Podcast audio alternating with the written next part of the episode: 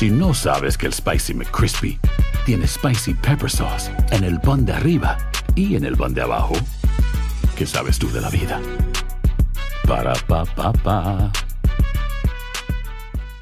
Boost Mobile tiene una gran oferta para que aproveches tu reembolso de impuestos al máximo y te mantengas conectado. Al cambiarte a Boost, recibe un 50% de descuento en tu primer mes de datos ilimitados. O, con un plan ilimitado de 40 dólares, llévate un Samsung Galaxy A15 5G por $39.99. Obtén los mejores teléfonos en las redes 5G más grandes del país. Con Boost Mobile, cambiarse es fácil. Solo visita boostmobile.com. Boost Mobile, sin miedo al éxito. Para clientes nuevos y solamente en línea, requiere AroPay. 50% de descuento en el primer mes requiere un plan de 25 dólares al mes. Aplican otras restricciones. Visita para detalles. When you need mealtime inspiration, it's worth shopping Kroger, where you'll find over 30,000 mouthwatering choices that excite your inner foodie. And no matter what tasty choice you make, you'll enjoy our everyday low prices, plus extra ways to save, like digital coupons worth over $600 each week. You can also save up to $1 off per gallon at the pump with fuel points. More savings and more inspiring flavors make shopping Kroger worth it every time. Kroger, fresh for everyone. Fuel restrictions apply. Lo mejor, lo más impactante, está por venir en Tu vida es mi vida. De lunes a viernes a las 8 por Univisión. Bienvenidos a Hablemos de Inmigración, un podcast de Univisión Noticias con el abogado Armando Olmedo y el periodista Jorge Cancino. Hola, ¿qué tal Jorge? ¿Cómo estás? Bien, bien, Armando. Un placer estar nuevamente con, con nuestros usuarios, ¿no? Así mismo. Y hoy hablaremos eh, de los 11 millones de documentados que viven en el país. Y si es cierto que todos ellos cruzaron la frontera, que es parte del mito que existe actualmente en el país. Y si el discurso o el, el punto de vista de la Casa Blanca sobre el muro es un punto que se puede justificar. Una gran pregunta, ¿no? Bueno, una tremenda pregunta. Tremenda pregunta que viene desde el comienzo de- del gobierno de Trump, el 20 de enero del año 2017, Armando. Así es. Y yo creo que antes de comenzar y hablar del muro, hay que comenzar con varios términos importantes para, para ponerlo todo en, en- en su propio contexto, ¿no? Eh, hoy vamos a estar hablando de lo que es un indocumentado, eh, vis a vis el documentado, ¿no? Eh, y para nosotros, eh, eh, eh, los abogados de inmigración, siempre lo vemos en, en el concepto de el estatus de la persona, el estado legal de la persona, ¿no? El estado puede, inmigratorio puede ser documentado o indocumentado. El documentado es el fácil, ese es el que es un no inmigrante, una visa turista, una visa trabajo, el residente permanente y hasta el ciudadano. El que entra con una visa se presenta en un puerto de entrada y un agente de inmigración le pone un sello. Ya no ponen O el le- sello, pero te dan, te registran una entrada, es una entrada registrada por el gobierno federal. El indocumentado es todo el que haya entrado al país ilegalmente, no necesariamente solamente por un, un cruce fronterizo, sino que y- y aplica también al que, se haya, al que haya llegado a los Estados Unidos con una visa, vamos a decir, vigente, y se haya quedado más allá del periodo autorizado por el gobierno federal. Ahora, ¿cómo es que se mide si tú estás aquí legalmente o no legalmente. Bueno, cuando tú entras y eres procesado en un puerto de entrada, sea aéreo, marítimo o terrestre, un oficial de inmigración completa y emite lo que se llama un formulario I-94. Anteriormente ese documento era una cosa que te daban en una tarjetita blanca o verde, depende del estatus que buscabas, y te decía, ok, usted, fulano de tal, está admitido al país hasta tal fecha. O sea que siempre y cuando la persona est- esté en el país hasta esa fecha, esa persona tiene estatus legal. Una vez la persona se quedaba más allá de la fecha otorgada en esa tarjeta, esa persona era considerada una persona que estaba acumulando presencia no autorizada, era una persona que estaba ya ilegalmente en los Estados Unidos, lo que en inglés se le llama el overstay. Esas tarjetas dejaron de existir ya hace unos años y ahora la obligación de cada persona que es procesada en un puerto de entrada es de ir a un sitio web de Customs and Border Protection, o sea, de inmigración, poner I-94, poner su información y ahora el gobierno electrónicamente te indica hasta qué fecha uno está autorizado para estar en los Estados Unidos, dependiendo de la categoría que, que pide al ingresar. Y ahora viene la primera gran pregunta, Armando. De los 10.4, esa es la cifra que dan oficialmente, 10.4 millones de personas indocumentadas en Estados Unidos. ¿Cuántos de ellos entraron con visa y cuántos cruzaron la frontera como para poder entonces responder a la pregunta si el muro va a detener la inmigración indocumentada? Lo que te puedo decir es que lo que se llama el visa overstay, los que se quedaron más allá del periodo autorizado de una tarjeta I-94, son la mayoría de las violaciones de inmigración en este país. ¿Qué quiere decir? Que la gran mayoría de personas que están aquí ilegalmente entraron no por un puerto ilegalmente por la frontera con México, sino que entraron por un aeropuerto, fueron procesados por un agente de inmigración y se quedaron más allá del periodo autorizado por una tarjeta I-94. Este dato muestra tres hechos que contradicen el discurso del presidente. El primero, que a pesar del éxito del programa de entradas y salidas, todavía miles de inmigrantes que entran legalmente se convierten después en indocumentados. El segundo, que un gran porcentaje de indocumentados no entró ilegalmente al país, sino por un puerto de entrada. Y el tercero, que un muro no impediría la permanencia ilegal de aquellos que entran legalmente al país. De acuerdo con, reportes que hemos publicado en nuestra página de Univision Noticias, se estima que de los 10.4 millones de indocumentados que hay en el país, dos tercios lo hicieron con una visa, Armando. Es una cantidad enorme. Sí, pero, 55, 56%, una cosa así. Pero el discurso del gobierno sigue insistiendo en que hay que construir un muro porque hay que parar el enorme flujo de personas que entran de forma o de manera no autorizada. Y no te olvides que también es porque ellos dicen que es un aspecto, es por seguridad nacional. Hay que construir el muro porque eso nos va a proteger de alguna manera de toda esta invasión de criminales que está llegando de América Central o y, de, México. No es así. Eh, una cosa muy interesante, Jorge, eh, recientemente yo estaba leyendo un, un reporte del Instituto Cato. Eh, y, fue un, un, reporte muy interesante porque un, ellos analizaron la situación de la criminalidad en la frontera tejana. Como ya sabemos, Texas es un estado que es sumamente republicano, muy consciente, eh, estado fronterizo, un estado que tiene mucha visibilidad a nivel de inmigración y está muy consciente de inmigración y uno de los pocos estados que cuando arrestan ah, y, procesan a una persona incluyen data referente al estatus migratorio de la persona. Eh, interesantemente, eh, el, análisis demuestra que al construir un muro que pusieron en el paso, no bajó la criminalidad. Y, al contrario, la criminalidad en la zona fronteriza tejana mexicana es entre las más bajas, la criminalidad, la tasa de criminalidad más baja de los Estados Unidos. Entonces, el argumento de que la invasión de criminales viene, está cruzando por, por la frontera no tiene peso alguno. Y, e pero es un tema que obviamente tiene un impacto político muy fuerte para el presidente y no se está enfocando en, en el verdadero problema que son estas personas que se han quedado más allá de un periodo de autorización. La estrategia de Trump es hacer creer a sus votantes que el problema de la inmigración se origina en el cruce a pie por la frontera con México y que una vez que se levante el muro, la entrada ilegal de extranjeros al país se reducirá prácticamente a cero, al igual que el crimen, la entrada de drogas y el tráfico de personas. Y un dato más, ahora que estamos hablando de datos, que contradice totalmente el discurso del gobierno. Fíjate que con documentos, con el informe anual del DHS, el Departamento de Seguridad Nacional del año fiscal 2016, a Estados Unidos ingresaron ese año más de 50 millones de extranjeros. De esos 50 millones de extranjeros, alrededor del 1.5, 1.7% de personas se quedaron más allá del término permitido de sus visas. Es decir, más del 98% de la gente se fue. Eso es así. Pero de ese 1.5% más o menos equivale como a unas 730 mil personas. Por lo tanto, es un número bastante grande. Ahora bien.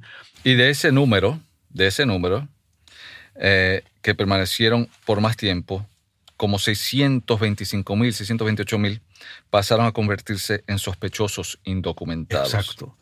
Pero para ellos, aunque hubiese habido un muro, igual hubiese, hubiesen quedado en Estados Unidos. Se hubiesen quedado. Porque vieron en, la mayoría en avión. Efectivamente, no, cruzaron la frontera. Por lo tanto, la capacidad de, de, respuesta o la capacidad de seguridad del gobierno de la frontera es bastante alta, porque incluso los mismos informes señalan de que no más de 60 mil personas quizás entraron de manera indocumentada por la frontera y la cifra pudiera ser menor. Puede ser menor. Ahora bien, entendiendo que la inmigración indocumentada en Estados Unidos no entró por la frontera, como dice el gobierno, sino que vino por otras vías, ¿qué pasa entonces, Armando? ¿Tiene sentido entonces que el gobierno siga luchando con este tema pidiendo un muro tan caro cuando en el fondo no es el muro el problema o no es la falta de muro el problema en la frontera? Sí, pero tenemos que ver también cuál es el valor político del argumento del muro, ¿no? Tiene un valor político porque para el que no esté informado referente a la actualidad migratoria, al hecho de que el inmigrante eh, es el que generalmente menos crimen eh, crea en los Estados Unidos, ese es un tema que sí un, político eh, puede usar para promover una agenda antimigratoria, achacándole históricamente, que, históricamente lo hemos visto, los problemas de economía, seguridad a grupos minoritarios. Y eso es lo que ha sucedido bajo esta administración. Y un detalle más incluso que hay que agregar a esta discusión, Armando solamente el 5% de las personas que ingresan indocumentadas a Estados Unidos, eh, o en otras palabras, el muro de Trump solamente detendría al 5% de los indocumentados que hay en Estados Unidos, porque el otro 95% no cruza por la frontera caminando. Eso es así. Y, o sea que lo que el gobierno debería de estarse enfocando, si en verdad quiere atacar el problema de las personas indocumentadas es el de tener un mejor sistema para el monitoreo de la persona que llega a los Estados Unidos. Ahora, eso es una cosa que conlleva un costo extraordinario. Por eso estamos viendo ahora que también redadas masivas están ocurriendo de nuevo, porque una de las maneras para el gobierno enfocar y, y, monitorear a estas personas es a través de los empleadores, pasándole mucha de la obligación del monitoreo de estas personas a empleadores que muchos de ellos no, no siguen los pasos adecuados para la determinación de, la autorización de empleo de una persona y así como que los hacen parte de la rama policial para poder entonces enforzar eh, la migración en este país. Pero antes de eso, que es hablar del trabajo que puede conseguir la gente que se queda indocumentada en Estados Unidos, Armando, fíjate que los estudios también dicen que la mayoría de las personas que ingresaron a Estados Unidos y se volvieron indocumentados eran turistas o entraron con una visa B1 o B2 y no solamente, como turistas. ¿Y cuál es el país principal, Jorge? Brasil y Venezuela. Y lo que es curioso no son mexicanos, por cierto. Y lo segundo de este grupo que corresponde a estudiantes con visas F, J y M. Y cerca del 40% de esos, eh, de esos estudiantes tampoco son mexicanos, sino que son de China, Arabia Saudita, India y Corea, y Corea del Sur. Por lo tanto, esto también desvirtúa los argumentos del gobierno. México no aparece. no aparece por ninguna parte.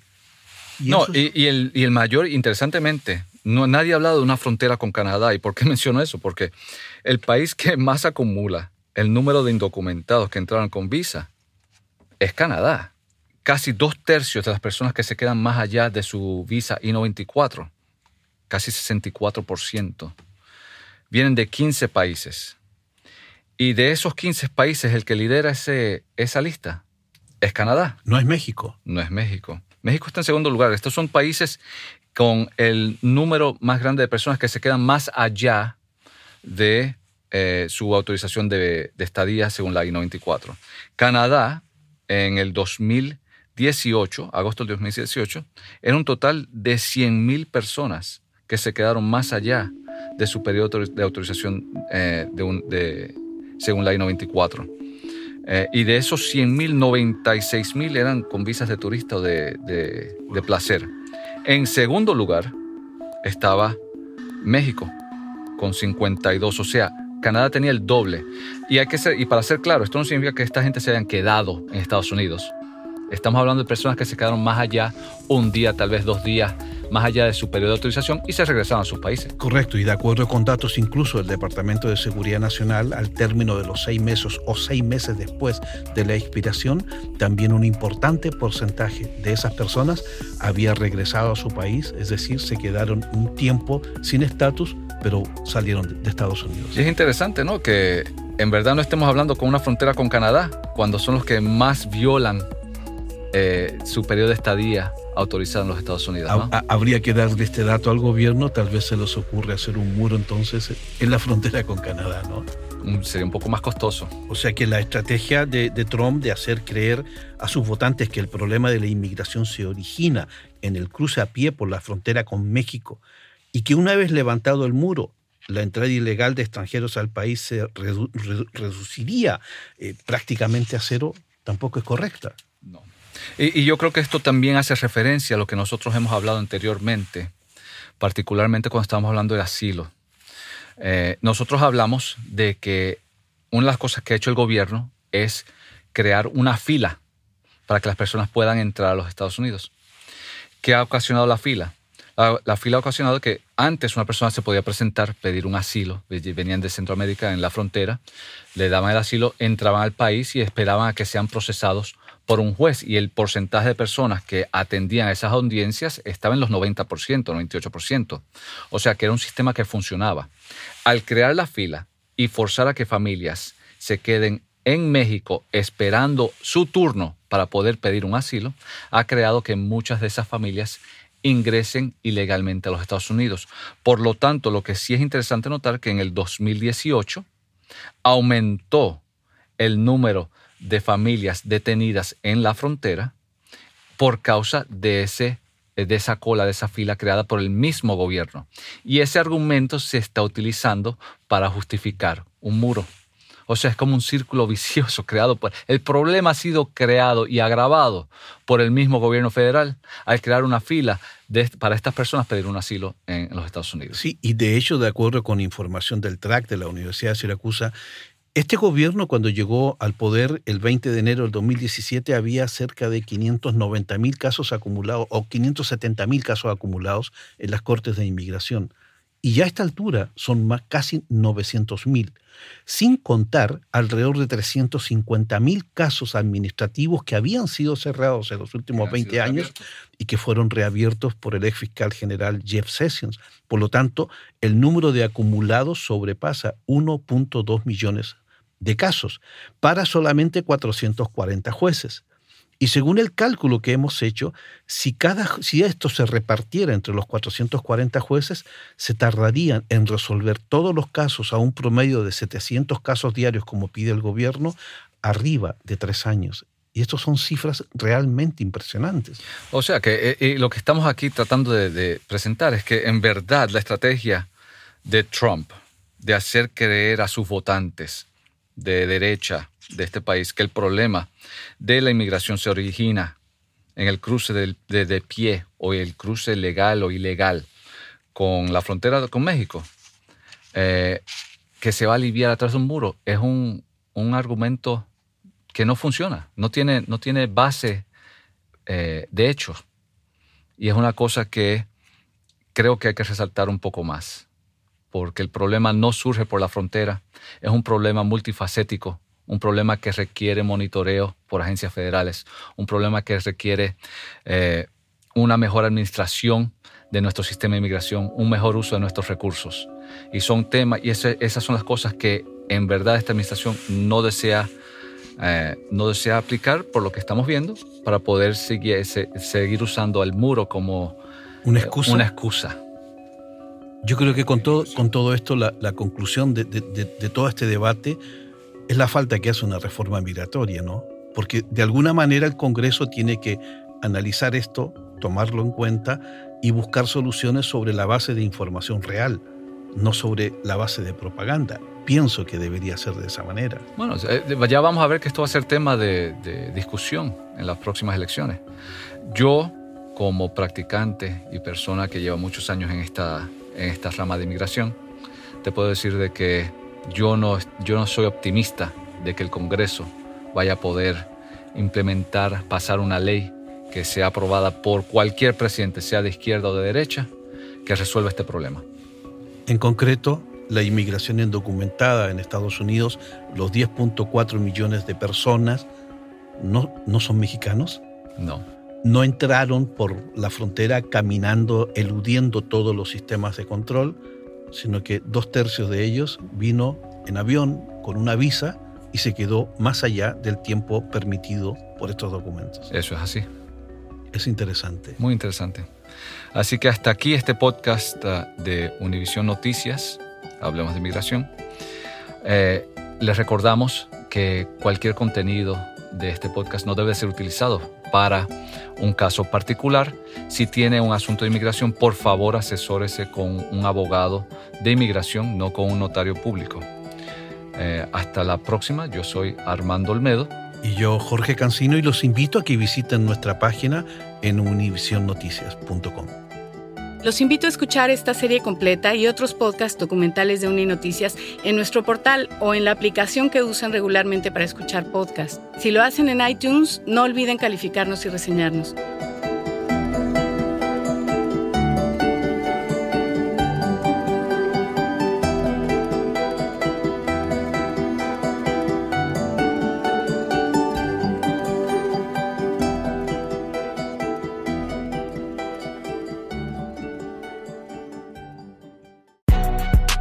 Si no sabes que el Spicy McCrispy tiene Spicy Pepper Sauce en el pan de arriba y en el pan de abajo, ¿qué sabes tú de la vida? Para, pa, pa, pa. Boost Mobile tiene una gran oferta para que aproveches tu reembolso de impuestos al máximo y te mantengas conectado. Al cambiarte a Boost, recibe un 50% de descuento en tu primer mes de datos ilimitados. O, con un plan ilimitado de 40 dólares, llévate un Samsung Galaxy A15 5G por $39.99. Obtén los mejores teléfonos en las redes 5G más grandes del país. Con Boost Mobile, cambiarse es fácil. Solo visita boostmobile.com. Boost Mobile, sin miedo al éxito. Para clientes nuevos y solamente en línea, requiere AroPay. 50% de descuento en el primer mes requiere un plan de 25 dólares al mes. Aplican otras restricciones. Visita boostmobile.com para detalles. Esto solo es el principio. Porque lo mejor, Esto no se va a quedar así. lo más impactante, ¿Por qué? Soy tu padre. Esta mujer me robó. Por favor, abre tus ojos. está por venir en ¿Entendiste? Tu vida es mi vida. De lunes a viernes a las 8 por Univisión. Y eso sí que amerita un brindis, ¿no crees?